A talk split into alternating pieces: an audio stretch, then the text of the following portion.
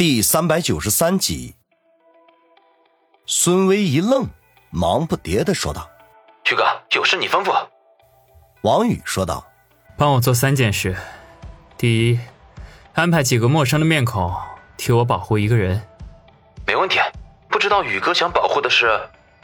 是电视台的主持人上官星儿。好，我会立刻安排。第二件事。”这几天把李飞的行动轨迹和落脚点都给我摸清楚，也没问题。我有个朋友是做私家侦探的，最擅长这个。第三件事，找个手艺过得去的师傅帮我做一支假枪，样子到时候会拿给你。哦，假枪，宇哥，要不然我给你弄支真的。按我说的做，宇哥，我会在最短的时间内办好的。与此同时。远在京城的梁国俊慢条斯理地放下了手中的电话，脸上露出一抹淡淡的微笑来，轻声自语道：“天作孽犹可为，自作孽不可活。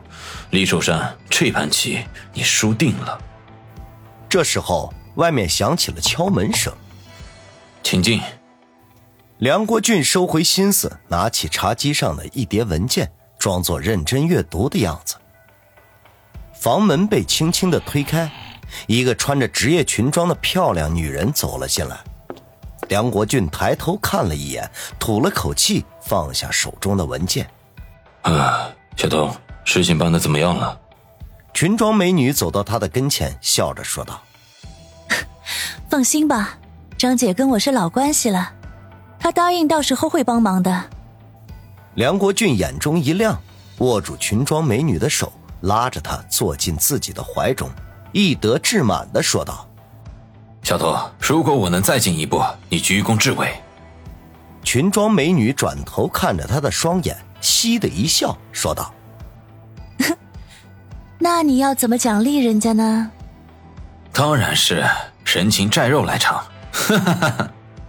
转眼之间，距离华清池事件已经过去了七八天。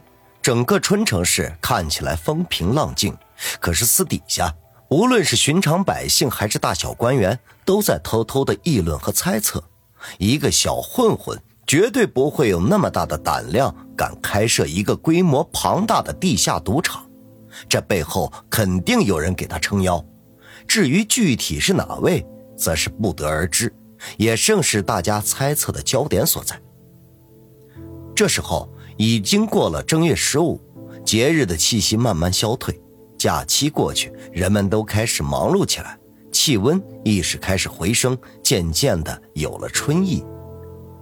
一辆毫不起眼的出租车里，王宇穿着黑色棉服，头上戴着同色系的针织无檐帽，整个人堆坐在舒服的座位上，手里面拿着一只苹果手机，正飞快地编写着信息。他的伤口已经愈合，本来按照医生的要求还要住院观察几天，以免出现感染的迹象。可是最近两天，罗景泰那边已经有点吃不消了，周边县市的大小混混想方设法的要涌进春城市，简直到了防不胜防的地步。王宇无奈，只得提前行动了。他趁着看护他的芳心出去打水的功夫，就溜了出来。随意的买了件棉服和帽子穿戴，就打车出发。他已经和孙威约好了见面地点，结果刚坐进出租车，方心的电话就打了过来。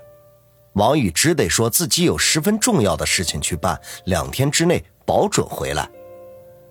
方心也拿他没办法，就嘱咐他自己要小心，千万别和人打架，万一把伤口抻开了，云云之类。挂断方心的电话，王宇无奈的摇摇头。这次受伤之后，方心再也不压抑自己，可对他的感情那可谓是全面爆发。他的温柔体贴，甚至引来了其他几个人的嫉妒。可是他丝毫不在意，只是一门心思的对他好，哪怕是他轻轻的咳嗽一下，都会变得紧张万分。正当王宇要把手机收起的时候，林雪飞又发来信息。询问王宇最近的情况。华清池事件，王宇没有告诉他，免得他知道之后又丢下手头的工作飞了回来。当即就回复他一切都好，不要挂心，好好工作。接着，两人你来我往的发了一大堆消息，都是一些无关痛痒的话。眼看目的地就要到了，王宇就告诉他自己现在有事等办好了再联系。他和孙威约定的地点十分偏僻，已经出了市区。支付了车钱，就远远的看到孙威正靠在车子旁边，嘴里还叼着一根香烟，喷云吐雾。见王宇来了，就忙不迭的迎了上来。两人互相点了点头，一起回到车边，钻进了车里。等孙威发动车子朝市里开去的时候，王宇才沉声的说道：“东西都准备好了吗？”“好了，这是李飞最近活动范围的资料，记录的很详细。”孙威将一个牛皮纸大的信封交给王宇，王宇接过来打开，仔细的翻看了一遍，就笑着说道：“孙威，你那位朋友还真够专业的，这么详细啊，不错。”“哼。”我那个哥们儿以前是搞刑侦的，后来得罪了领导，总被穿小鞋，一怒之下把那个领导胖揍了一顿，结果因为情节恶劣被赶出了警队。为了生存，就干起了私家侦探来。要说专业水平，绝对数一数二。王宇嗯了一声，能够把资料收集这么全的人，肯定不是个泛泛之辈。有机会真的应该认识认识。当下便说道：“孙威，回头安排一下，我想结交一下你这位朋友。”孙威闻言大喜，连忙说道：“没问题，宇哥真是太给我面子了。”王宇一愣，不明所以的看着他。孙威尴尬的挠了挠头，说道：“其实我那个哥们早就想拜见宇哥了，我有求人家，就拍胸脯答应找机会把他介绍给宇哥。嘿，刚才我还在寻思怎么开口说呢。”王宇呵呵一笑，暗骂孙威滑头。怪不得刚才把他那朋友吹得天花乱坠，感情是心怀不轨呀。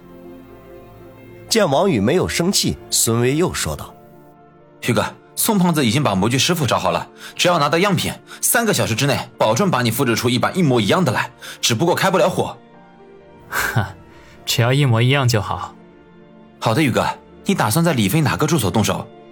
就明月花园小区吧，按照这资料上面写的。”他今晚应该就在那里。嗯，那我们转悠到天黑过去，到时候我在小区外面接应。对了，这几天上官星儿那边没出什么问题吧？宇哥放心，我派人二十四小时保护上官小姐，非常的安全。孙威看了一眼王宇，满是暧昧神色。王宇瞪了他一眼，上官星儿没事就好。天空有点阴沉。几片乌云把星辰都遮住了，从屋里朝外看去，黑沉沉的。若不是有城市的灯火点缀，就好像是深陷无尽黑暗当中似的。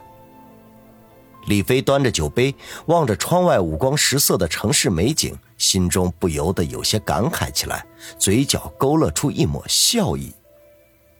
这时候，一位皮肤白嫩、身材高挑。